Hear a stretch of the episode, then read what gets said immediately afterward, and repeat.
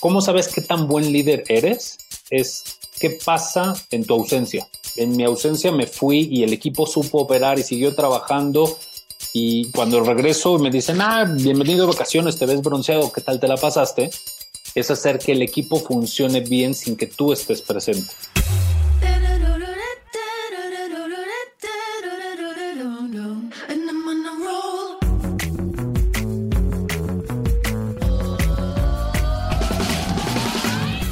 Hola, soy Fernando Trueba y esto es True Growth, un espacio para descubrir las historias de los emprendedores, ejecutivos y deportistas más destacados de México, España y Latinoamérica. Con este podcast busco compartir la experiencia de gente inspiradora que ha conseguido salirse del molde y ha luchado incansablemente para conseguir sus sueños. En cada episodio descubrirás historias fascinantes de crecimiento personal y profesional que te ayudarán a conocer los diferentes retos que enfrentaron cada uno de ellos y cómo salieron adelante hasta lograr sus objetivos. Si al término de cada episodio aprendiste algo, logré inspirarte, motivarte o simplemente que te cuestiones si realmente estás haciendo lo que quieres hacer, entonces habré conseguido mi objetivo.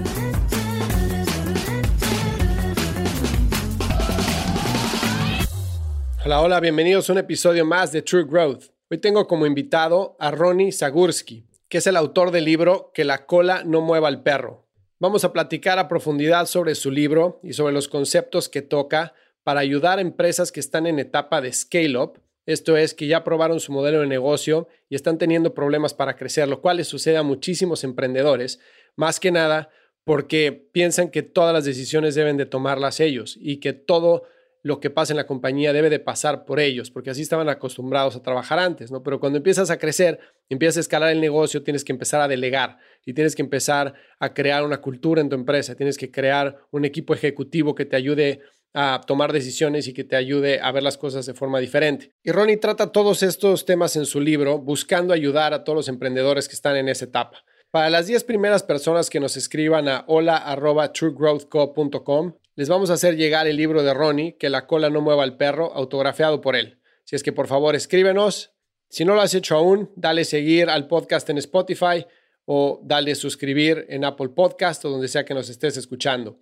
Y ve a truegrowthco.com, diagonal podcast, y suscríbete a nuestro newsletter para que recibas las mejores estrategias de marketing digital, de growth hacking y de cómo implementar growth marketing en tu negocio. Yo soy Fernando Trueba y esto es True Growth. Recuerda que el verdadero crecimiento se da cuando logramos expandir nuestros propios límites. ¿Qué onda, Ronnie? ¿Cómo estás? Muchísimas gracias por tomarte el tiempo de platicar conmigo hoy. Me encantó que, me escribieras este, para estar en el podcast y sobre todo me encantó conocer tu libro. O sea, está súper interesante. Creo que va a ser básico para cualquier emprendedor que está en la etapa de scale up. Ahorita vamos a platicar más a detalle.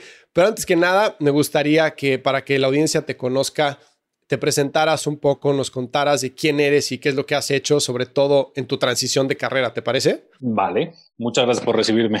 No, pues adelante, cuéntame, tú empezaste tu carrera como mucha gente en el ámbito corporativo, estuviste en algunas empresas de, de consumo y de ahí hiciste un salto dramático, digamos, hacia la parte de executive coaching, ¿no? ¿Me puedes platicar un poco esa transición? Déjame, voy un paso para atrás, porque en realidad no empecé en el mundo corporativo yo empecé en el mundo, digamos, un poco emprendedor de chavo, de compra-venta, o sea, de la necesidad económica que había en la casa. Ah, ok. De comprar y vender cositas en la escuela y amigos y siempre estar buscándole. Y desde muy chavo yo trabajé, por ejemplo, yo trabajé en Chilis como mesero. Ok. Unos dos, tres años. Después tuve una oportunidad de me fui a vivir a Israel, donde trabajé en una casa de ordeña de vacas. Ok. Entonces, el repertorio ha sido todavía más mezclado. este, pero digo, regresando a tu pregunta de si trabajé en el mundo corporativo, empecé en Colgate, donde estaba haciendo el proceso de calidad en la área de llenado de línea dental. Y después brinqué a Nestlé. Precisamente brinqué a Nestlé porque en Colgate estaban haciendo la implementación de SAP, que es un producto de IBM, y pues tenían congeladas contrataciones y no podían dar promociones, entonces se complicó la situación, brinco a Nestlé y en Nestlé pues tengo un desarrollo donde al principio estoy en la parte de logística, en la parte de supply chain, todo lo que era mejora de procesos, mejora de almacenes y siempre estaba yo metido en proyectos de, personalmente, o sea, me involucraba en proyectos de cómo mejorar la cultura, cómo hacer mejores equipos, O sea, me veía yo involucrado en eso. Ok. A razón de eso me invitan a un proyecto para implementar SAP. Te perseguía SAP. Exacto. Más bien en el primer lado me corrió SAP y en el segundo lo puse yo. Y entonces me empiezo a hacer todo este proceso de implementación de SAP, primero en México, después me trasladan a Suiza donde hago la implementación desde allá. Me encargo la parte de todos los materiales de Learning and Training y después eh, acabo en República Dominicana encargado de la región Caribe para la implementación. Y es ahí donde me encuentro con una situación principalmente personal, donde las empresas que tienen expatriados son buenísimas haciendo al expatriado, son pésimas regresándolo a casa. Sí. ¿No? O sea, seguramente has oído esas historias donde, híjole, le invierten un montón de tiempo y dinero para que se vaya a otro país. En mi caso me fui muchos años entre Suiza y República Dominicana, Jamaica, Trinidad y Tobago, Puerto Rico. Y cuando es mi periodo que se termina, me dicen, pues, para ti tenemos la misma posición que tenías antes de irte. Y yo era así de, ¿cómo? La misma posición, o sea, después de que invertiste años, trabajo, inversión, y yo también, ¿cómo voy a regresar a lo mismo? Y ahí empezó una, una inquietud muy importante para mí de decir, ¿cómo voy a dar retroceso si he avanzado tanto? Una serie de circunstancias se fueron presentando en el camino y también se dio una, una situación en particular que se sembró la semilla años antes, que era de, había mucha presión interna dentro de Nestlé para lograr mandar unos contenedores a Venezuela y Venezuela ya era complicado, ya estaba Chávez, ya, había una serie de requisitos muy complicados para exportar a Venezuela.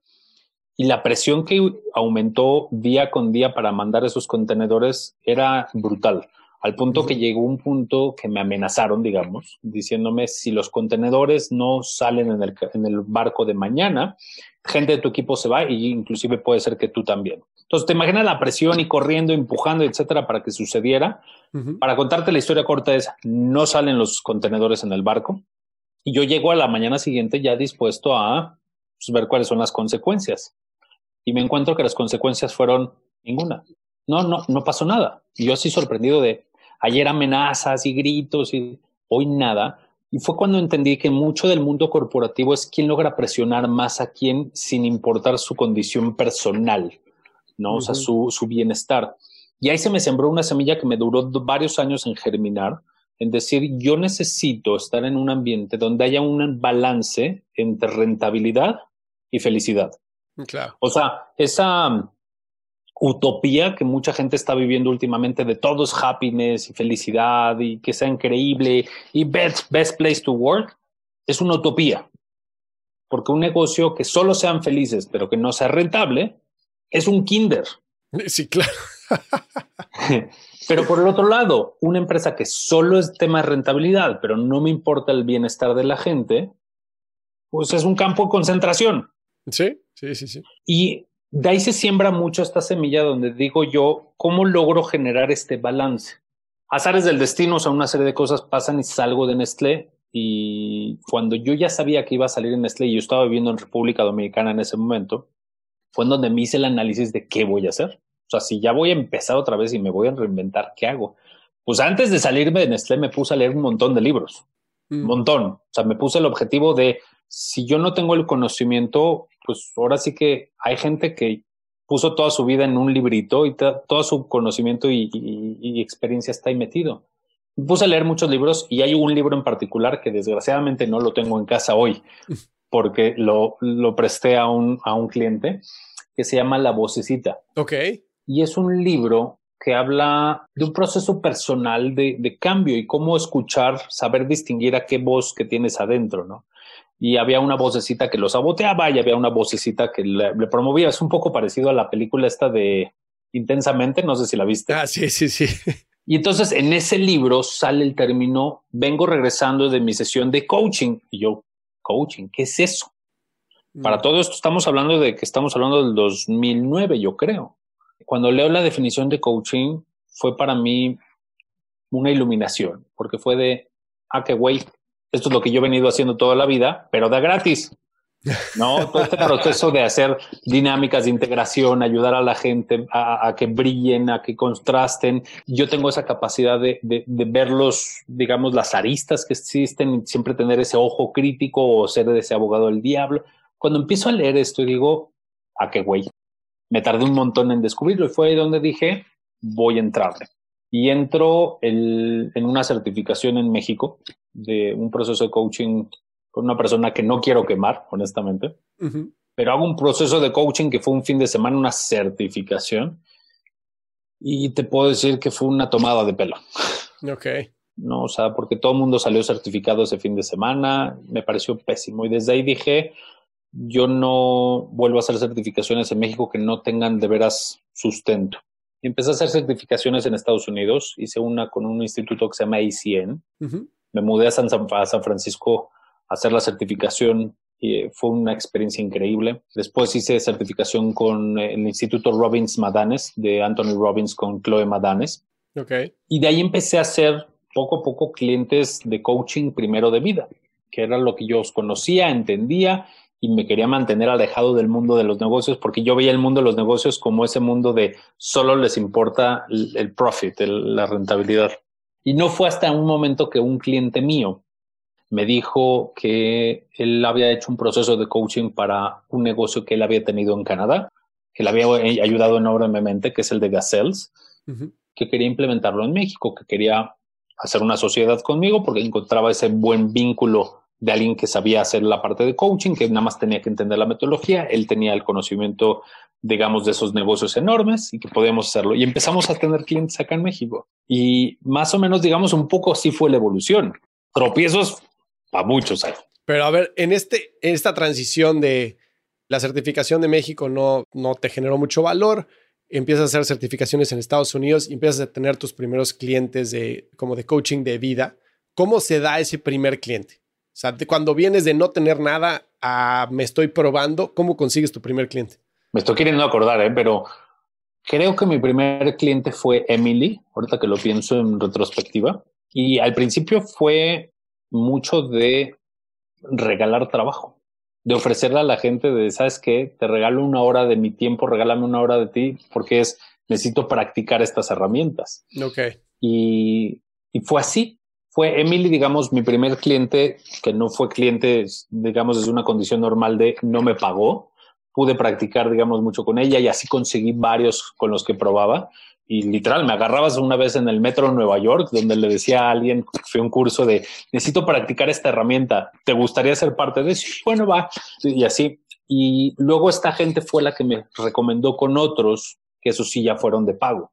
Ok ok ok ok. Entonces digo más o menos así fue la historia.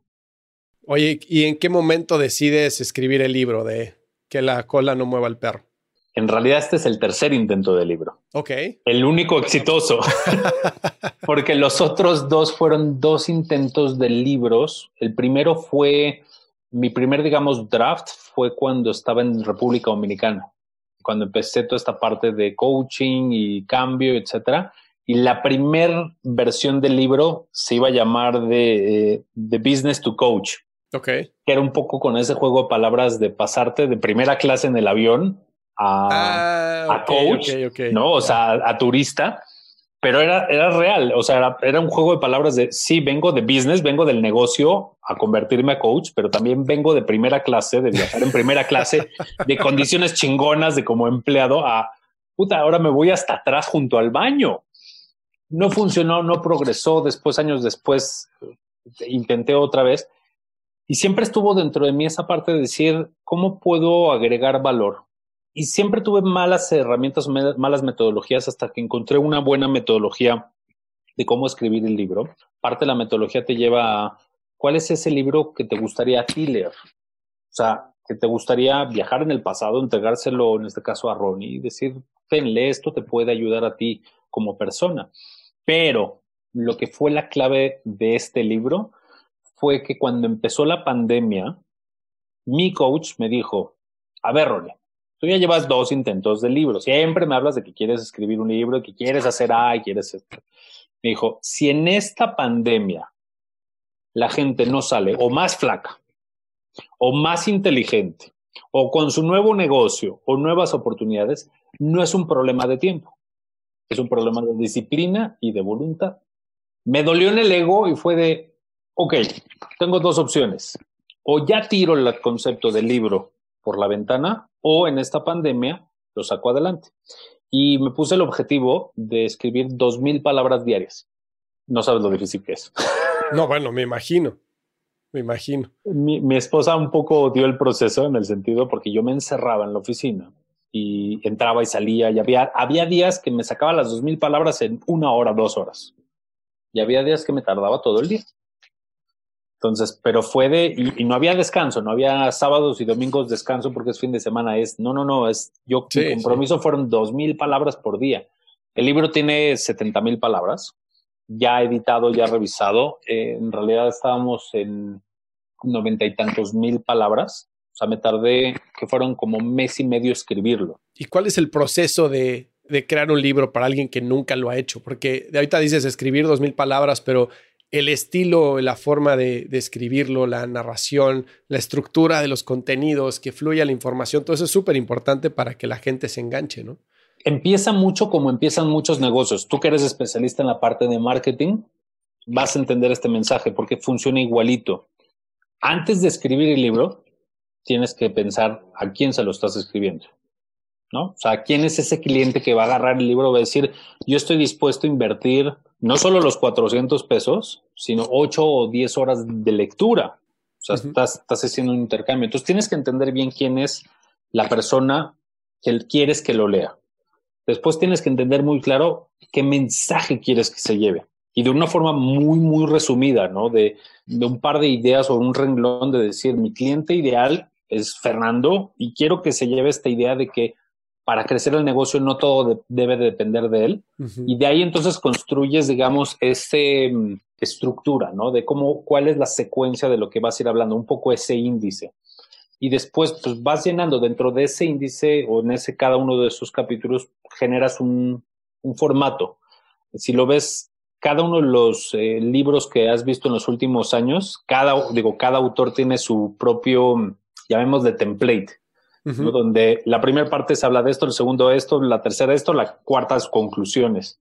Entonces es como ya teniendo esa estructura, ya es más fácil sentarse durante dos meses a escribir como loco. Pero si no haces esa parte previa, no hace sentido. Un, poco como me estabas platicando de los funnels, si no, no haces ese análisis de a quién va el producto y a quién va dirigido, pues por más que haya un funnel, pues no le vas a meter información a lo loco. Tienes que saber. Fue un poquito así la, la historia. El, estilo, digamos, en mi caso, ¿cómo decidí yo que fuera esta parte un poco conversacional? Hay dos fuentes de influencia muy importantes. Una se llama Patrick Lencioni. No sé si has tenido oportunidad de conocerlo o leer sus libros. Se llama Las cinco disfunciones de un equipo, que es este, es un libro extraordinario de Patrick Lencioni, que es, es, es narrado, es una fábula. Y el otro influenciador de, que, de mi estilo en particular fue Odín Dupeirón, con un libro que se llama Colorín Colorado, este cuento aún no se ha acabado. Sí. De hecho, son dos libros que todos mis clientes los obligo a leer. Tres con el mío. a mí me encantó que en cada capítulo empiezas con un recuadro hasta arriba del libro que tiene como una, no sé cómo llamarlo, si es como una anécdota o como un, este, una metáfora, ¿no? Por ejemplo, creo que en el capítulo 2 habla de, del barco que se está acercando hacia tierra y está diciendo, we are sinking, ¿no? Cuando le habla a la gente que está en la tierra. What are you thinking about? What are you thinking about? Exacto, que hablas de la comunicación, ¿no? Que ahorita entramos en ese punto. Pero me gustó mucho porque te captura, como dices, ok, ahorita vamos a hablar de este tema, ¿no? En este en particular es la comunicación. Después hablas del tema de comunicación y luego tienes un resumen con dos o tres bullet points al final del capítulo en el que dice como estos son los takeaways que te tienes que llevar, ¿no? Eso me pareció, me pareció muy, muy, muy padre. Y el tema que estás hablando de tienes que conocer tu audiencia para saber a quién estás hablando, cómo le vas a hablar, qué mensajes vas a, comunicar, ¿no? Obviamente, tu libro va dirigido a dueños de negocio que están en una etapa de scale-up, ¿no? Que ellos se convierten en el primer, en la primera barrera para que sus negocios continúen creciendo, irónicamente, ¿no? Pero un punto que creo que aplica no nada más para esas empresas, sino empresas también a nivel corporativo, que son muchísimos jefes, que son directores de unidad o que son senior manager o VP, lo que quieras, que son gente super micromanager y que esos micromanagers pues le hacen mucho daño a sus empleados porque o a la gente de su equipo porque no los permiten crecer. Número dos, los vuelven locos porque pues todo el tiempo están encima de ellos. Y número tres, se convierten también en una traba para que la empresa pueda innovar mucho más rápido, ¿no? Entonces, ese problema creo que se, se, presenta tanto en startups cuando empiezan a crecer, que pues cuando eres un founder, pues tú estás metido en todo y después tienen que, pues, tienes que empezar a delegar. Y lo mismo pasa en el corporativo. ¿Tú qué consejos, aparte de lo que tienes en el libro, pero qué consejos le das a tus clientes para que empiecen a tener un poco de paz mental con la delegación de tareas? O sea, decir, ¿sabes qué? Esto ya no lo voy a hacer yo, voy a poner los objetivos claros, voy a poner un proceso claro y que la gente siga y que me sorprenda con los resultados. Pues mira, creo que parte del secreto es, te puede sonar un poquito fatalista. Todos nos vamos a morir. Sí. Entonces, si, si yo me voy a morir, y evidentemente mucha gente se ha muerto antes que yo llegara a este punto, pero la vida continúa, el mundo continúa. Entonces, quitar el ego de decir todo depende de mí, el negocio necesita que yo esté ahí, que yo. Entonces, el primer paso es reconocer que no eres tan necesario. O sea, no autoengañarte en esta idea de, uy, la empresa necesita de mí, que soy un pilar. Y... No es cierto.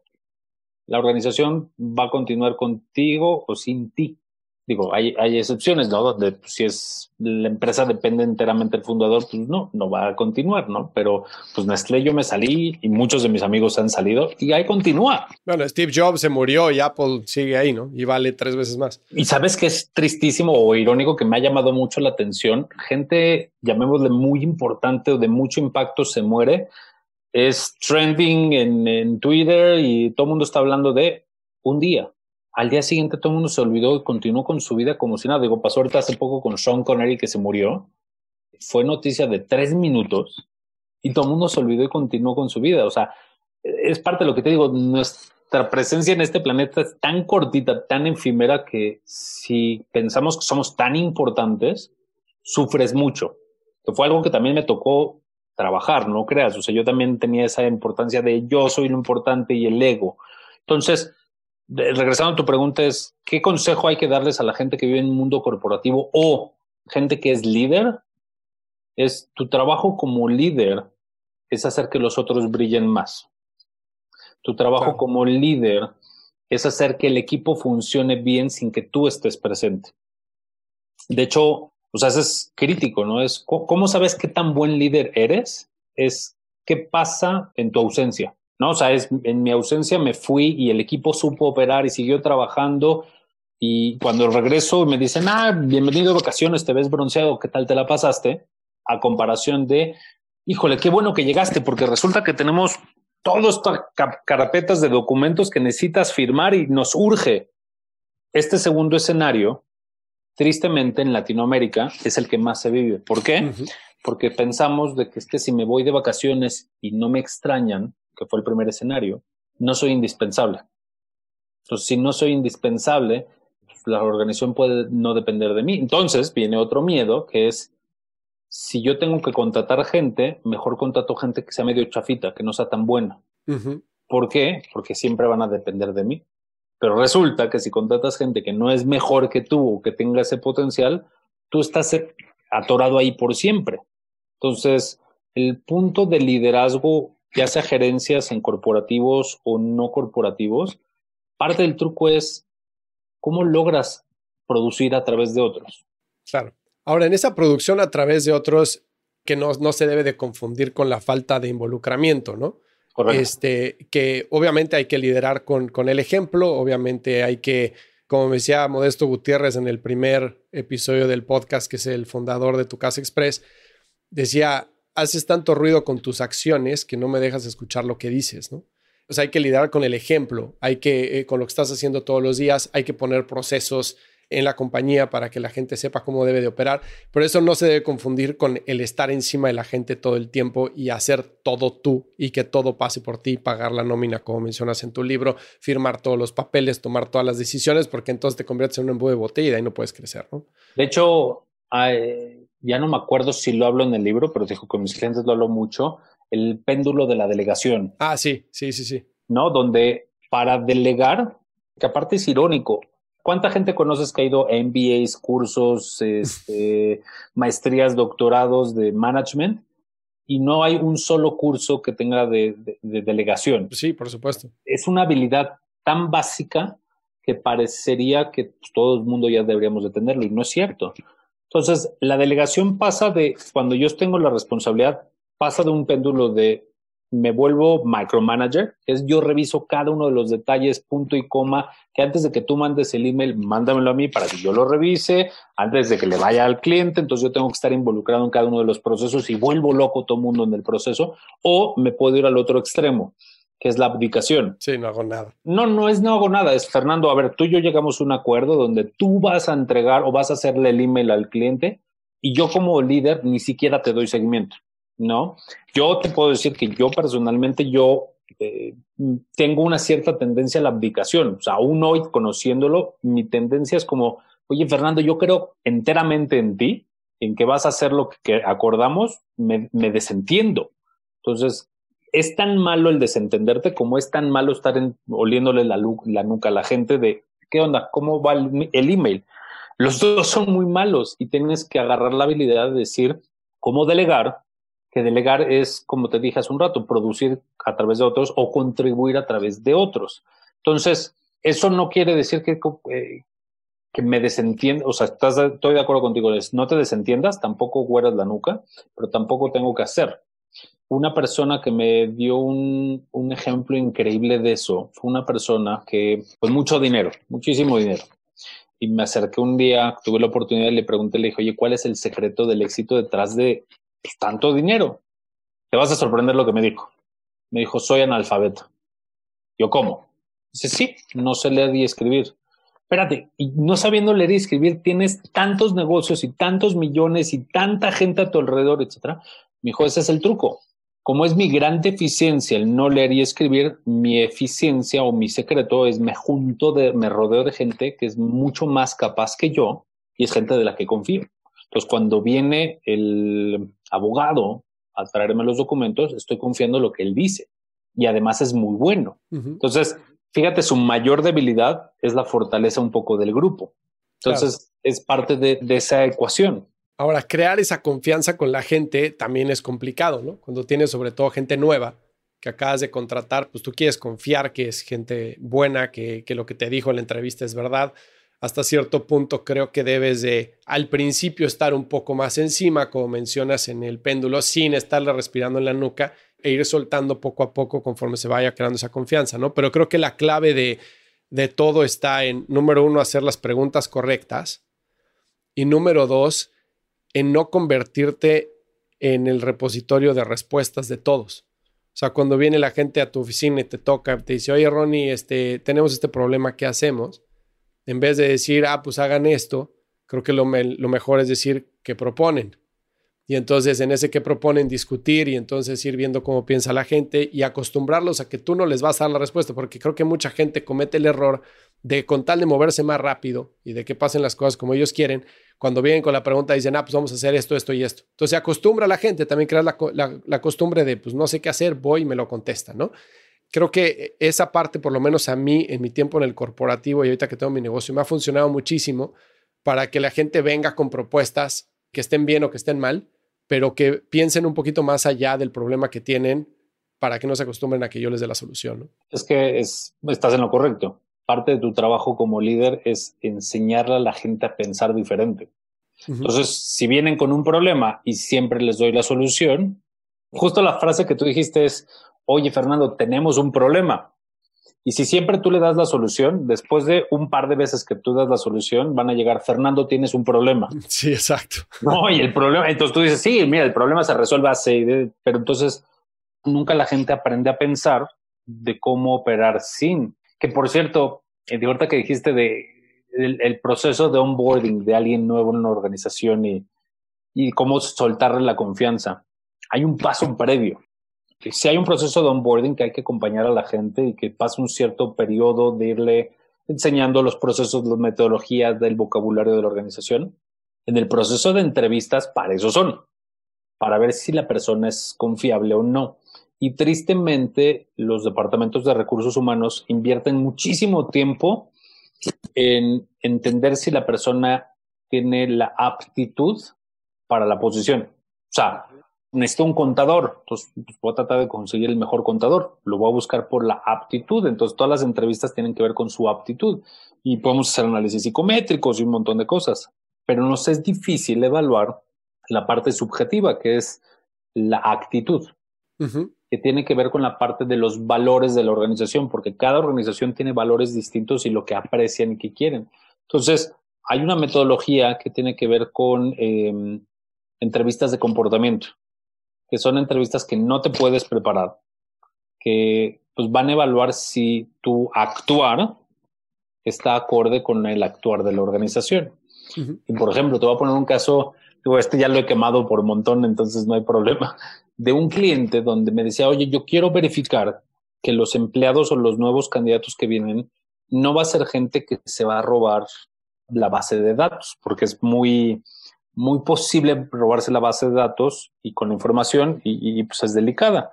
Entonces, parte del proceso que hicimos en la entrevista de trabajo es que donde se sienta el entrevistado, hay un billete de 200 pesos en el piso. en una situación donde el entrevistado lo ve perfectamente, pero no está a la vista del entrevistador, que el entrevistador sabe que está ahí porque fue parte de, y el entrevistador se sale de la junta, se sale de la sala, ya sea por una llamada, lo mandamos, lo mandamos llamar, o sea, porque lo que queremos evaluar es si el entrevistador agarra el dinero, los 200 pesos, y los pone en la mesa y dice, oye, Fernando, me encontré esto en el piso, no es mío, es tuyo, o se lo mete en la bolsa. Claro. Y es sumamente efectivo, porque ahí te das cuenta que si en la entrevista de trabajo se lleva 200 pesos que no le corresponden, no hay límite para que te lleve la base de datos. Sí, claro, por supuesto. Baseado porque mi cliente con el que incorporamos este proceso me habló un día y me dijo, Ronnie, me está costando un dineral tu metodología. ya voy en 20 mil varos y no tengo candidato. Entonces la primera pregunta que le hago es, ¿qué tipo de gente estás trayendo a la entrevista? O sea, evidentemente está pésimo el, filtro que estás trayendo de gente. Y la segunda pregunta que le puse es, ¿y por qué no les pides el dinero de regreso? Claro. Y hubieras visto su cara porque me decía, ¿cómo? ¿Cómo les voy a pedir el dinero de regreso? ¿De quién es? Sí. Es tuyo, ¿no? O sea, es para decirle, o sea, si se estuviera llevando la silla de la entrevista, le dirías, venga de regreso la silla, ¿por qué no los 200? Entonces, la confianza no empieza cuando ya empezamos a operar y está a prueba, porque si nos esperamos hasta que esté a prueba, ya está en la organización, ya es muy tarde porque pudiste haber dejado filtrar a una persona que no era la correcta. Claro, me recordaste al, al, anuncio ese de Heineken de la Champions League, no sé si lo viste, de justo la entrevista al candidato, es espectacular. Correcto. Espectacular para ver la actitud, ¿no? De hecho, es el mejor ejemplo, digo, eh, no sé si en el podcast pones ligas o algo así, estaría increíble. Sí, sí, sí. sí. Pongas la liga de ese anuncio de televisión que está en YouTube de, se llama El Candidato de Heineken. Y es un extraordinario ejemplo de eso ¿Sabes quién era un genio para hacer ese tipo de entrevistas de comportamiento? Era eh, Tony Shea. Ok. El CEO de Sapos. De mm. hecho, eh, Tony murió hace un par de semanas. Sí, sí, sí. Trágico, triste, toda la historia. Y, hay mucho rico de rescatar. Digo, aprovechando que seguramente lo van a oír líderes de negocio. Si sientes depresión, si sientes tristeza, si sientes abrumación, pide ayuda no lo dejes pasar mucho, que fue mucho lo que le pasó a Tony. Pero regresando a este tema de las entrevistas de comportamiento, Tony era un genio, dijo, a ver, en Sapos tenemos 10 valores, que son muchos, ¿no? Y dijo, voy a entrevistar a la gente en entrevistas de comportamiento de los 10 valores. Y tengo que asegurarme que la gente que ya va a entrar a la organización cumpla la gran mayoría, no necesariamente todos, pero que cumpla la gran mayoría. Entonces, una de las cosas que hace, te voy a platicar dos de los dos o tres secretos que tienen en sus entrevistas de comportamiento. Una de ellas es como candidato, como están en Las Vegas, pues generalmente la gente vuela para llegar a Las Vegas y tener su entrevista. Entonces te mandan una limusina para recogerte en tu hotel y te llevan a las, al headquarters de Sapos para hacerte la entrevista. Pasas una serie de entrevistas durante el día, se da la hora del lunch, o como dirían en Austin, el lonche, este, o la aseguranza, y, y, vas a comer lunch con alrededor de unas ocho personas, ocho a diez personas. Resulta que cada una de las personas está pensando en preguntas que te va a hacer a ti de vida y cosas así que tienen que ver con un valor de la empresa. Entonces, cada uno de ellos que están ahí representan un valor, pero nunca te lo dicen. Entonces, te están haciendo preguntas para ver cómo reaccionas, etcétera. Y así hay un montón de como pruebas durante el día que tú no sabes que son parte de la entrevista, pero son parte de la entrevista. La última pedazo de la entrevista tiene que ver con un valor de sapos que se llama Be Humble. Y pues después de todo un día de que te volaron a Las Vegas, te pusieron en limusina, te dieron de comer, te estuvieron haciendo preguntas, etcétera, te regresan en limusina a tu hotel. Acabando, le llaman por teléfono al chofer a preguntarle si les dio propina. Mm. Si no les dio propina, no lo contratan. A pesar de que haya sido el candidato ideal, no cumple con el valor. Entonces, ya desde ahí se dice, no voy a tener confianza por la persona. Ya, qué interesante. A mí fíjate que me acuerdo la primera entrevista de trabajo que tuve saliendo de la universidad fue en Domec. Y pasé tres, cuatro series de entrevistas y me tocaba que me... Imagínate, era para, no sé, becario de, del área de marketing, o sea, nada, ¿no? Y me tocaba que me entrevistara el director general. Estaba yo esperando afuera, me tuve esperando como un hora y cuarto a entrar a recibirme, ¿no? Y pues yo obviamente no tenía tablas ni nada y pues necesitaba el trabajo. Entonces ya sale, ni siquiera me invita a pasar a su oficina y me dice una pregunta. yo, ¿qué pasó? Si yo voy a la playa y agarro un puño de arena, después de cinco segundos, ¿cuántos granitos de arena tengo en la mano? Y le digo, ok, pues déjame ver tu mano, déjame ver el tamaño de la mano, en qué playa estás, estás en Cancún, estás en Acapulco, cuál es el grosor del granito, había viento, no había viento, tenía las manos mojadas. O sea, yo traté de contemplar todos los aspectos, ya sabes, tipo consultoría, etcétera. Y ya me contestó las preguntas, me dice, ¿entonces cuántos? Y yo, puta, pues, no sé, güey, 15,341. Dice, gracias. Y se va. Y obviamente, pues ya me quedé así, yo, pues, ¿qué onda, no? Entonces me, me regreso a mi casa, me hablan, me dicen, oye, pues no tienes el trabajo. Y yo, ¿cómo? O sea, ¿por qué no tengo el trabajo? Y pues porque no contestaste en la pregunta del gran, de los granitos de arena. Y, yo, ¿y cuál era la respuesta? Me dice, no, pues no sé cuál era la respuesta, pero no tienes el trabajo, ¿no? Entonces, bueno, después me entrevisté en Microsoft saliendo de la maestría. Y ahí llegué y me dice el, el cuate que me está entrevistando, ¿cuántas pelotas de golf caben en esta oficina? Entonces, obviamente me acordé de la experiencia con Domec, hice el mismo approach y ahí sí me dieron el trabajo. El chiste es que nunca entendí cuál era el, el approach del tema de Domec. Entonces regresé después de los años tratar de averiguar. Y lo que me dijeron es que había hecho demasiadas preguntas. Que uno de los valores de la, de la empresa era como ser directo y ser transparente y decir lo primero que te venía a la mente y lo que pensabas. Entonces que ellos estaban esperando un número en vez de un interrogatorio de para ver cuántos granitos quedaban. ¿no? Entonces, obviamente me pareció un, un proceso completamente ridículo que nunca haría yo de mi lado, pero reflejaba un valor que ellos estaban buscando. Y entonces, por más que, pues digo, yo fuera inteligente o no y estuviera haciendo las cosas bien o no, pues simplemente no cumplía con esa casilla, que seguramente sí había cumplido con todas las demás porque había pasado con una ronda de ocho entrevistas. Y al final del día, por no decir un número que me viene a la mente, por eso no me contrataron. Y fíjate, digo, a lo mejor yo sí me hubiera quedado con la chamba de Domecq, ahorita que lo dices, porque ahorita que me pusiste la pregunta, mi, mi respuesta fue, pues tienes menos arena, o sea, la ecuación es cinco segundos menos de arena de lo que tenías hace cinco segundos. Probablemente sí. no sé el número, pero tienes cinco segundos menos de arena de lo que tenías. Probablemente sí. Digo, pero también está interesante, digo, qué triste que te hizo esperar una hora y media. Ah, no, bueno, esa parte sí, ya, por supuesto. Pero eso te habla también de un muy mal ejemplo. Como sí, sí, sí, claro. O sea, como un líder no puedes jugar con el tiempo de la gente, es tristísimo. Completamente de acuerdo. Es el típico jefe que llega tarde a todas las juntas, ¿no? Y tiene a todo el mundo esperando, o que cree que porque es el jefe, pues se conecta tarde a la llamada, o no pone la cámara, ¿no? En este mundo virtual. Pues obviamente hay que liderar con el ejemplo, ¿no? Imagínate que tengo un cliente que, este, que le presenté a otro cliente para que fuera cliente de él, ¿no? O sea, de, un servicio que tenía. Mi cliente más antiguo regañó a este nuevo, porque le dijo, oye, voy a cambiar nombres para que por si llega a oír, ¿no? Pero le dice, oye, Mariano, ¿quién llega tarde a una junta de Zoom? De verdad, alguien que llega tarde a una junta de Zoom es una grosería. O sea, no, no tienes el pretexto del tráfico, no tienes el quiere decir que eres indisciplinado. Y si eres indisciplinado llegando a tiempo a una junta, entonces, ¿cómo va a ser con los resultados que me vas a dar? Claro, claro. Oye, a ver, volviendo al tema del libro, de que el título me encanta, por cierto, creo que describe completamente de lo que se trata el libro, ¿no? Que la cola no mueva al perro, pues obviamente que la empresa te está manejando a ti en vez de tú manejar a la empresa, ¿no? Correcto. Al principio del libro, en el capítulo 1, hablas de tres métricas, métricas perdón, clave para identificar cuál es la situación de la empresa, ¿no? La primera es el revenue per employee. Correcto. Cuánto dinero está generando cada uno de los empleados. La otra es la confiabilidad de resultados, o sea, de los resultados a los que te comprometes con qué porcentaje de los cumples. Y la otra son los días que te puedes ausentar de la empresa como líder, ¿no? Que esa me encantó. Las primeras las dos, las había escuchado, pero la tercera no. La tercera dije, wow, qué, qué interesante. Entonces, platícame un poco de todos estos clientes con los que trabajas, ¿cómo los llevas a mejorar esas métricas, en particular la de los días de ausencia? Mira, literal, ¿cómo lo hacemos? O sea, primero tienen que entender los conceptos, ¿no? O sea, de, de cada uno de ellos. El tema de revenue per employee te indica la eficiencia de la organización, ¿no? Que es cuántos empleados tienes, cuánto facturas. En tu industria, ¿cuál debería ser el número más óptimo?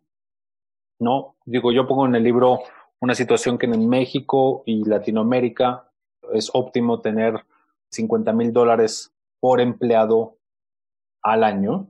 Y en el caso de países anglosajones y desarrollados serían 100 mil dólares. Digo, hay industrias que salen de, de ese parámetro, pero genérico sí aplica.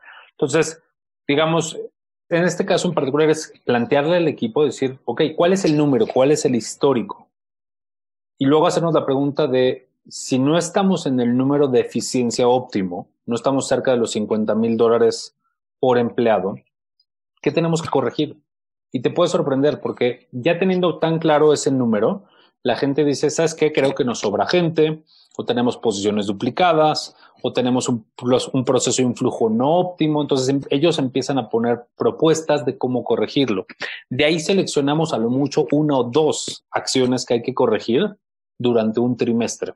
En cada uno de estos hay que obtener uno o dos acciones que hay que implementar durante un trimestre y obsesionarse con esas dos acciones, por más poquito que suene, pero es queremos ir mejorando poco a poco. Tema de la confiabilidad, lo mismo, ¿no? Es qué tan confiable es el equipo directivo en dar los resultados, ¿no? Si es de sus compromisos.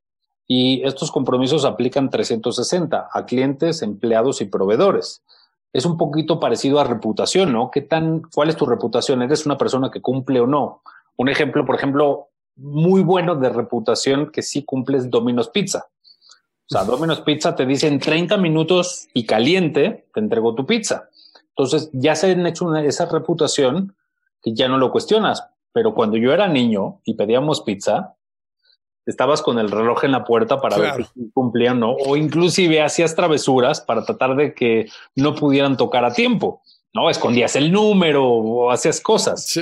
Desconectabas el timbre, hacíamos cualquier locura. Y el tercero que tú hablas de, de la parte de independencia o dependencia del dueño, se mide en cantidad de días que se puede ausentar el dueño del negocio. Y para mí es uno de los indicadores más críticos, porque, ¿qué pasa? Si yo soy inversionista y quiero comprar tu negocio, resulta que no me importa cuánto me enseñes los estados financieros, tu evita, tus números de patentes, tu etcétera. Si yo haciéndote esta pregunta de cuántos días tú te puedes ausentar del negocio, yo puedo entender si es un negocio que yo puedo comprar, que yo no voy a operar. O sea, yo soy inversionista, yo lo voy a comprar y se lo voy a dar a alguien más para que lo opere. Pero si resulta que depende enteramente de ti. No te puedes ir un solo día ni de vacaciones, ni de capacitación, ni a ver eh, alianzas estratégicas. Entonces es un negocio que si yo compro, yo estoy comprando un problema, porque lo tengo que operar yo o lo tengo que comprar contigo adentro y vas a operarlo. Por ejemplo, parte del reto que hago con mis clientes al principio, el reto es, ¿cuántos días te puedes ausentar? La gran mayoría de mis clientes al principio es, me puedo ausentar si a lo mucho tres, cuatro días. Ok, ¿qué podemos hacer este trimestre para que te vayas un día más? Que de tres días te vayas cuatro, nada más cuatro, o sea, vamos poquito a poquito. Y así constantemente, ya logramos cuatro, buenísimo. Para el próximo trimestre, ¿cómo logramos que te vayas cinco días? Y así constantemente ir aumentando hasta poder llegar a un número de 180 días en el año. Porque si un empresario se puede ausentar 180 días en el año de su negocio, es un negocio vendible es un negocio atractivo para otros. Y además, curiosamente, te voy a decir cuál es el secreto detrás de todo esto. Y ahí te va. ¿Cuál es el día más efectivo de la gente en una empresa? El primero. Ah, no, el último, o cuando se va de vacaciones. Porque digo, tengo curiosidad, ¿por qué dijiste el primero o el último? Es que te iba a decir el primero porque estás todo emocionado. Eh, correcto. Pero no eres eficiente. Bueno, no eres eficiente, pero quieres hacer todo y que todo salga bien y quieres demostrar que, etcétera, ¿no? El último, porque pues ya te vas a ir y similar a cuando te vas a ir de vacaciones y pues tienes que entregar cosas que te comprometiste, si eres que una persona comprometida, ¿no? La realidad, digo, el último día de en una empresa, muchas veces que me ha tocado ver es ya tiraron la toalla días antes. Sí. Pero tristemente pasa mucho eso, ¿no? Donde la gente ya se va a ir de la organización donde no le importa. El día más efectivo en una organización es el día antes de irte de vacaciones. Es increíble la cantidad de pendientes que sacas porque sabes que te vas a ir de vacaciones y tienes que resolver. Entonces tenías seis meses de pendientes y en un día lo sacas. ¿Por qué? Porque mañana me voy de vacaciones y no se puede quedar todo este pendiente y las firmas están, entonces si no lo firmo hoy no se va. Entonces, si ya sabemos ese truco de que vas a ser sumamente eficiente antes de irte de vacaciones, ¿por qué no lo hacemos más seguido? Y eso es lo que hago con mis clientes, es, si ya sabemos que va a ser más eficiente, tú vas a resolver un montón de pendientes, vete más de vacaciones. Además, hay que juntarnos con el otro elemento que dijimos, que un buen liderazgo se mide con tu ausencia. Necesito que te vayas para que veamos si el equipo sabe operar o no. Claro. Pero si siempre estás presente, entonces no sabemos si el equipo opera o no y además sigues retrasando pendientes. Entonces, ¿qué crees? Necesito que te vayas más de vacaciones. ¿Y sabes cuál es la ironía? Los emprendedores o empresarios siempre están de, híjole, es que yo creé el negocio porque quería más libertad financiera, más libertad de tiempo. Entonces es, ok, ¿cuándo fue la última vez que te fuiste de vacaciones? No, nos fuimos un crucero a Alaska. ¿Qué tal la pasaste? Jodido. ¿Por? Porque tenía que estar conectado al internet, me costó un dineral y este, y tenía que estar pendiente para los pagos a los proveedores. Entonces, ¿para qué te fuiste? Si curiosamente estabas en vacaciones pensando en el negocio y en el negocio estás pensando en las vacaciones es incongruente. ¿No? O sea, como aprende a ser congruente. Creaste un negocio para crear esa libertad financiera y personal, vívela. Entonces, estos tres números, o sea, la parte de eficiencia, que se mide ingresos por empleado, hay ciertos negocios que es mucho más óptimo medirlo utilidad por empleado, que se necesita un poco más de precisión, pero ambos números sirven. Eh, luego tenemos la parte de confiabilidad, que es un número un poco subjetivo, que es decir, qué tan confiables somos, ¿no? Y se puede calcular del 0 al 10. Y la independencia es cuántos días te puedes ir, ¿no? Porque si no me puedo ir, pues la, empresa es cero independiente. Y óptimo sería lograr en, en un año 180 días. De hecho, me pasó, fue hoy, de hecho, un cliente me escribe y me dice, Ronnie, me voy a Miami jueves, viernes, sábado y domingo con, con mi familia. ¿Se te ofrece algo en Miami? Yo creo que se sorprendió con mi respuesta y fue, sí, que te diviertas un montón y desconéctate el 100% de la empresa. Me dijo, voy a tratar. Le dije, ni madres que vas a tratar. O lo haces o no lo haces. No hay medias tintas. O sea, ya estás ahí. Desconéctate, no pasa nada. Este, y es ese miedo a dejar ir. Sí, por supuesto. Ahora, ¿qué le recomiendas a tus clientes para hacer más más eficientes con, con, su tiempo y con las tareas que tienen que completar. ¿no? Hay mucha gente que dice que los to-do lists son, o sea, lo peor que puedes hacer, ¿no? Que en cuanto lo pones el to-do list y lo ves, te empieza a asustar de muchas cosas que tienes que hacer y entonces para sentirte mejor al respecto empiezas a taclear las cosas que son más fáciles. De mandarle el mail a tal, ah, bueno, pues le mando el mail, entonces ya sientes que vas progresando, pero vas aventando al final aquellas cosas que te quitan más tiempo o que requieren mayor esfuerzo y entonces te vuelves menos productivo, ¿no? ¿Cuál es tu opinión al respecto? Me encanta la filosofía de un señor que se llama Brian Tracy, que escribió un libro que se llama Eat That Frog. Creo que tal cual la, la tradujeron en español como Cómete esa rana. Y lo que él dice es, haz la noche anterior una lista de cosas que tienes que hacer al día siguiente y empieza por la más difícil. Porque una vez que acabaste la más difícil, por lo menos te sientes tranquilo y orgulloso de que terminaste algo muy importante y ya después puedes acabar las más sencillas. Entonces, no es que no estoy a favor de un to-do list, estoy más a favor de algo que se llama plan de acción. Es un documento parecido a un to-do list que son tres columnas que es quién, qué y cuándo, porque sí tener fechas límites es importante, si no se quedan interminables. Pero de las cosas que vas a hacer mañana, haz lo más importante al principio del día, lo más difícil, que es cuando generalmente tienes más energía y o creatividad. Entonces, este, yo sí te diría, empiecen por lo más difícil para que lo saques del paso, porque si no, lo arrastras y, y, te justificas, ¿no? Un poco lo que tú decías, ¿no? De ya hice cinco tareas que venía postergando híjole, la difícil la paso para mañana. Entonces ya te justificaste de que hiciste cinco buenas, pero dejaste esa. Al día siguiente va a pasar lo mismo y lo mismo, lo mismo. A mí me ha servido mucho la presión social de hacer público con mi equipo lo que tenemos que hacer, ¿no? Entonces, todos los días lo subo a un cloud que tenemos y pongo ahí, pues yo mañana voy a hacer esto. Y entonces, pues ahí tachamos, seleccionamos lo que hicimos o lo que no, pues no solo lo veo yo, lo ve todo el mundo. Entonces, como que te hace un poco accountable de las cosas, ¿no? Y eso lo agarré de una idea de un podcast que se llama The Tim Ferriss Show, que no sé si lo hayas escuchado. Sí, cómo no. Nada, pues Tim Ferriss habla de que para ponerte en forma, le mandes una foto sin camisa así tal cual a un amigo y le digas, güey, si no sigo estos pasos y en tanto tiempo no me puse a dieta, y entonces ya con ese demonio así de miedo que te da que la vayan a publicar, te pones a hacer lo que tienes que hacer. Está bueno, está, está, sí, definitivo la presión social le ayuda un montón. O sea, digo, tanto así que es uno de los trucos que existe para dejar de fumar. Exacto. Que, le digas a la gente, dejé de fumar, tienen permiso de llamarme la atención si me ven con un cigarro. ¿No? Entonces, ¿por qué? Porque en el momento que tú te ven con un cigarro, alguien te dice, ¿qué onda? Es incongruente. Qué bueno que tú lo haces. Digo, eh, es una metodología parecida a la que te digo del plan de acción, porque el plan de acción, digo, es una herramienta de todas las que implemento con mis clientes, probablemente es la primera que metemos, la más sencilla y a veces la más poderosa, que te digo, son tres columnas. ¿Quién, qué y cuándo? Y luego empiezan con, no, es que está complicado en Excel, si lo ponemos en Drive.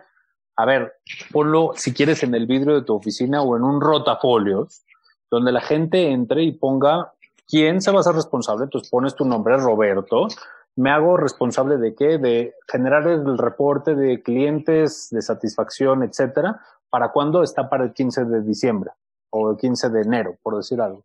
Perfecto. Entonces, ¿qué pasa? Como se van juntando los, las acciones, la gente les da vergüenza. Y en mi caso, si yo tengo un montón en rojo y veo que Fernando va un montón en verde y Mariana va en verde, es evidente que el más lento del grupo soy yo o me pongo las pilas o me acabo yendo. Claro. ¿Qué es lo que pasa también con los indicadores cuando los haces públicos? De hecho, no sé si te puedo compartir en pantalla, si sí estaría interesante. Sí, sí se puede. Hablando de un, digamos, tipo semáforo. En algún momento con un cliente implementamos un semáforo de, eh, de educación, ¿no? Lo que tú estás viendo acá es seis libros que se hicieron como oficiales en la organización que todos tenían que leer. Ahí te tomé un screenshot para, para postarlo en las notas del, del podcast para ver tanto el formato como los libros. Entonces vienen los seis libros y vienen la lista de todas las personas en la empresa. Entonces el, el sticker marca que ya leí ese libro. Ok. Entonces, digo, aquí lo estás viendo al principio del proceso, pero conforme se va llenando, se va viendo pues, que de repente aquí te puedes dar cuenta que todo este equipo de acá no ha leído nada. Ni uno. Pero fíjate, el director general de la organización ya se leyó todos los libros. Entonces, ¿qué crees que genera este tablero? No, pues presión, ¿no? Genera presión. Peer pressure. O sea, genera esa presión y es una buena presión porque es una presión educativa. Es queremos que conozcan este contenido y que lo lean. Como no vamos a hacer este no es un kinder y no estamos supervisando uno por uno y no vamos a presionarlos, es queremos que todos lean porque es parte del requisito del trabajo. Entonces, vamos a ponerlo público. Seis meses después, te puedo decir que casi todos leyeron los libros y los que no prácticamente salieron de la organización.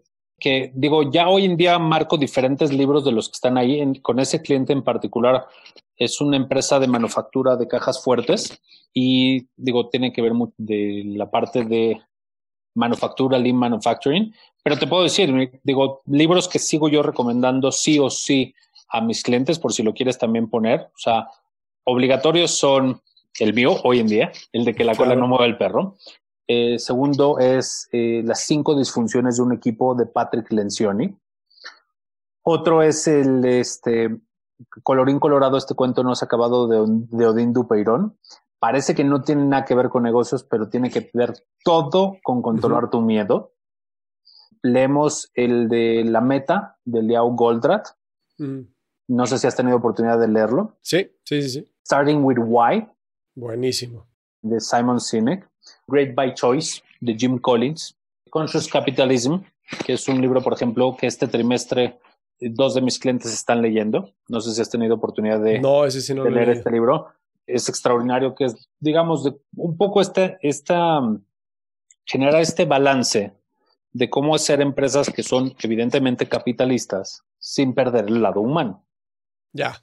¿No? Entonces, curiosamente, digo, hoy que me dicen mucho es que la situación económica está difícil y cómo podemos cambiar y no podemos ser radicales y 20 pasos. Les digo, invierte 300 pesos en un libro por persona que los lean y vas a ver empezar a ver cambios en la empresa. No tienes que ser nada radical enorme. Ya. ¿Sabes cuál me encanta a mí? Uno que se llama Triggers.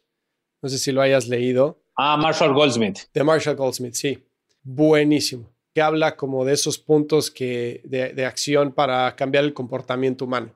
Que es buenísimo. Y otro que se llama eh, Barking Up the Wrong Tree. Ese no lo conozco. ¿De qué es? Digo. Buenísimo. También habla de, de la definición de éxito y cómo estamos persiguiendo pues una definición equivocada que se nos, nos, ha sido dictada desde que somos pequeños, pero no nos detenemos a pensar para nosotros qué es el éxito y cuál es el, el camino que necesitamos seguir para alcanzarlo, ¿no? Está buenísimo. Y otro que se llama de Viktor Frankl que se llama eh, Man Search for Meaning. El hombre en busca del sentido. Muy bueno. A mí me ha servido muchísimo a nivel personal como para separarme de esa definición de éxito popular que todo el mundo tiene, ¿no? De quiero ser rico, quiero ser tal, quiero ser para qué. O sea, ¿para qué quieres lograr eso? Y creo que no nos detenemos a pensar por qué antes de empezar a correr por la chuleta sin, sin, saber hacia dónde vamos. ¿no? De hecho, eh, en el libro lo platico un poco, digo, está, está implícito de, la definición de éxito que también me pasó esto, ¿no? De, de, de, qué es éxito. Y para mí era, no, pues tener una casa propia, digo, que es la que todo mundo tiene, ¿no? Es tener casa propia, hacer familia, tener legado y luego te dicen escribir un libro, eh, plantar un árbol, ¿cuál era el otro que decían? Ah, sí. Pues tener un hijo, escribir un libro y plantar un árbol, ¿no? Pero, ándale, esos tres, ¿no? Es como éxito. Y, es, y aparte tienes que tener un negocio propio y tienes que tener coche propio y casa y dices, espérate, espérate, luego estoy persiguiendo cosas como esas.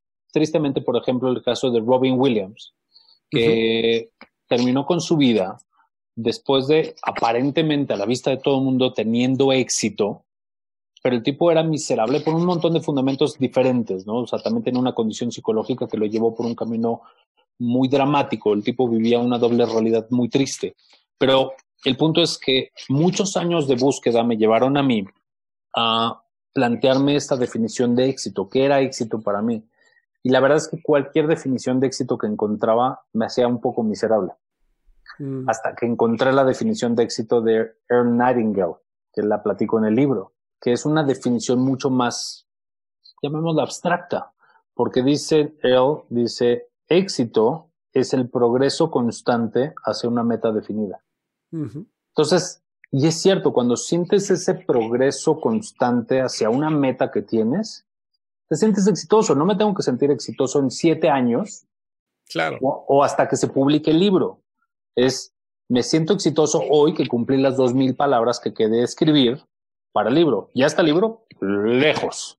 Pero si ya cumplí con mis dos mil palabras, buenísimo. O si ya hice mis ejercicios físicos que tenía del día o mi meditación que tengo del día o lo que sea mi medidor de éxito, va más ahí. Y digo, regresando un poco a tu pregunta que me hiciste hace un rato, de Eat That Frog que decíamos, ¿no? Como cuál es la cosa.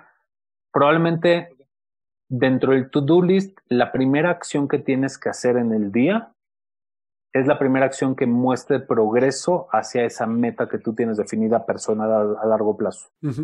Porque todo lo demás que hagas es un poco paja. Claro, muchas de las cosas que tienes en el to-do list ni siquiera están directamente relacionadas con la meta a la que quieres llegar.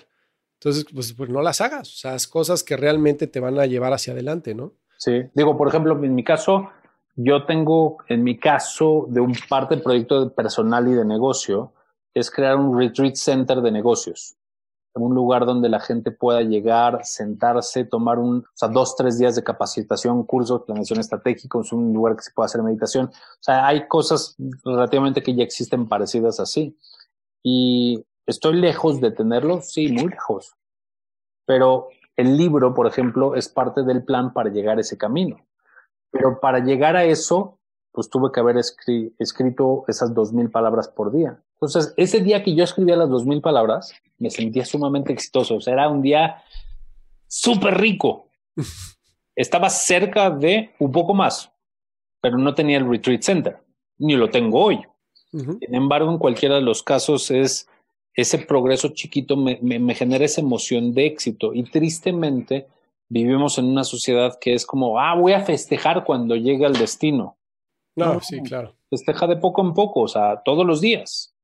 Sí, sí, el, o sea, la felicidad no es, es un destino, es un estado mental, ¿no? O sea, si tú no estás feliz ahorita, en el momento que estás pasando, independientemente de cuál sea, no vas a ser feliz nunca, nunca. O sea, tienes, obviamente hay situaciones que te hacen más feliz que otras, pero tiene, es un estado mental. O sea, nada material te va a dar la felicidad. Pero sí ayuda. Ah, no, bueno, sí, por supuesto, obviamente. Te hace el camino más sencillo. No, sí, sí, sí ayuda, definitivo. Oye, Ronnie, ahorita que estamos en ese tema, este, hay una pregunta que le hago a todos los invitados al podcast, que es, ¿qué es para ellos el crecimiento verdadero? Entonces, ¿me podrías decir cuál sería tu definición de crecimiento verdadero? Creo yo que te lo podría resumir en, en algo un poco sencillo y puede sonar un poco fatalista, no lo es, nada más es tener muy claro cómo va a acabar uno, qué van a escribir en tu tumba, porque qué van a escribir en tu tumba es un proceso de decir cómo me van a recordar, no tengo injerencia yo alguna en lo que van a escribir ese día, pero es ese legado de lo que yo construí en toda una vida. Entonces, ¿cuál es el posible mensaje que estoy dejando que van a escribir en mi lápida, en mi, en mi epitafio? Y es una pregunta dura de hacerse todos los días, ¿no? Digo, no, no lo puedo hacer todos los días, pero de vez en cuando sí la hago. De, de veras, a ver, mis acciones están siendo congruentes con lo que me gustaría que escribiera, porque esa parte de crecimiento que es crecer hacia esa imagen que me gustaría dejar. No sé si contesta tu pregunta. No, sí, sí, sí. Y creo que lo importante de, ese mensaje que la gente va a poner en tu tumba, porque muchas veces pues depende, ¿no? Depende quién lo vaya a escribir. Pero lo importante es lograr la consistencia, que no importa quién le preguntes, va a escribir más o menos lo mismo, ¿no? La esencia y, y la injerencia que tuviste en sus vidas, ¿no? Y además, no sé si has tenido oportunidad de ir a un cementerio, pero en los cementerios no he visto que las tumbas digan fue el mejor empleado del año, fue el empresario más exitoso y más rico, es el que tuvo más relojes. Siempre vas a ver de mensajes de fue un gran ejemplo, fue un ser humano increíble, fue una persona bondadosa. Creo que eso, eso sí es la parte de crecimiento. Creo que tenemos que crecer a cosas más básicas, más importantes. Completamente de acuerdo, 100%. Oye, después del cambio de carrera que tuviste, de todos los clientes con los que has trabajado, los problemas que has ayudado a solucionar, o sea, si voltearas a ver al Ronnie de 18 años, ¿qué consejo tendrías para él? Primero le daría un par de zapes. que ya no cambie los números para el de Domino's Pizza. No, ese era todavía más chavo. Este, no, le daría un par de zapes. El que más importante consejo le daría es suelta y confía. O sea, todo va a salir bien. Y a pesar de que haya momentos muy oscuros, muy dolorosos, todo va a salir bien. De hecho, hace algún tiempo una frase que, que, encontré, la incorporé mucho en mi vida, ¿no? Que es este, el momento más oscuro de la noche es justo antes de amanecer.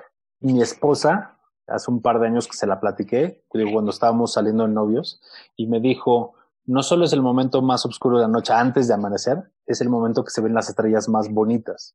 En saber que eventualmente va a amanecer, te da un poco de tranquilidad y es disfruta el momento. O sea, a pesar de que está oscuro, puedes voltear y ver las estrellas. Entonces, eso yo regresaría y le diría a un Ronnie de 18 años, suelta, confía, todo va a salir bien. Oye, y a ver otra pregunta. Si tú estuvieras de este lado de la mesa, ¿qué te preguntarías a ti que no te he preguntado yo? ¿Cuándo das un curso en Austin? ¿Y cuándo das un curso en Austin? No sé, depende de ti, Fernando, cuándo lo hacemos. No, no sé, no estoy seguro, no sé, no sé qué decirte. ¿Sabes qué pasa? Soy una persona que constantemente está haciendo muchas preguntas a nivel personal y cuando encuentro respuestas interesantes para mí, yo llevo un diario diferente. No llevo un diario típico de querido diario, el día de hoy pasea, etcétera, sino si yo encontré una respuesta importante en mi vida o encontré una pregunta interesante o una situación que valga la pena recordar, agarro y la escribo en un diario. Una frase, una idea. Ok. Y, esto está lleno de dibujos, de ideas, de cosas que prácticamente, digo, no importa que la, la muestres, la gente no las va a entender. Porque este diario es para mí, es un diario que yo una vez al año por lo menos lo vuelvo a releer. Es mi libro de vida personal. Ok. No sé, creo que me dejas una buena pregunta para poner en el libro. ¿Qué pregunta no me he hecho que vale la pena preguntarme? Ok. A mí el tema del diario me parece espectacular. Muchas veces como al principio de la conversación que decíamos, bueno, si lo quieres hacer, simplemente hazlo.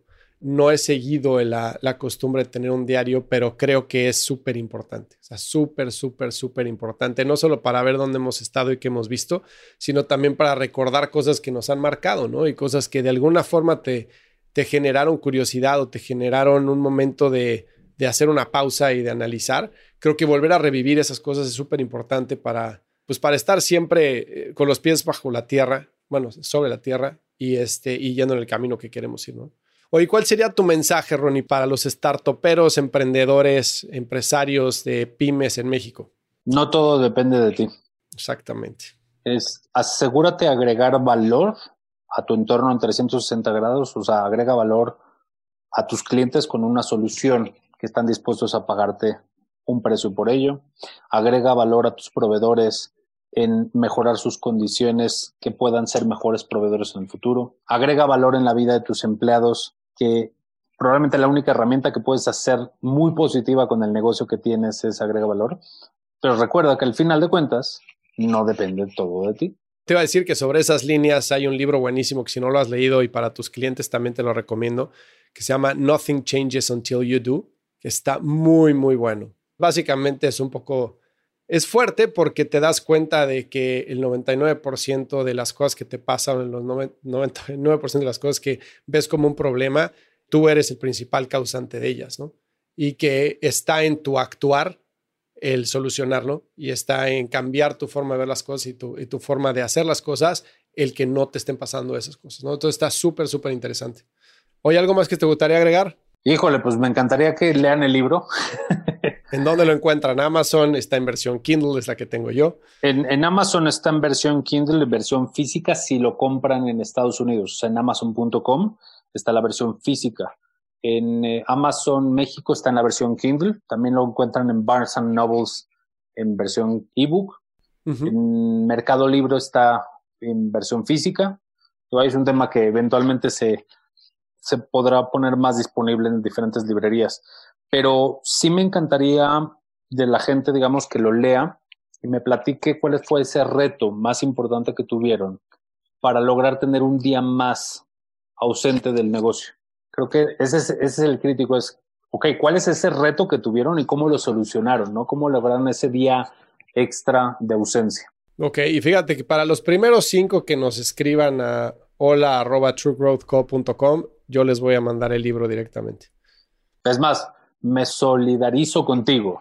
Los otros cinco que escriban, se los mando yo. Nada más necesito que me mandes los, digamos, en su momento los nombres y se los autografío. Órale, buenísimo. Pues yo te mando la información. Es más, vamos a lo siguiente. Si son en Estados Unidos, te los autografío, te mando los 10 autografiados, te los mando a tu casa donde tú me digas y tú ya los repartes de ahí.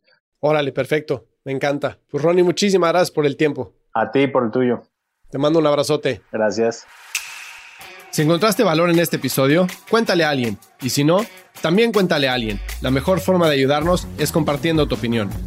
Síguenos en Instagram, arroba truegrowthco o envíanos un correo a hola arroba truegrowthco.com.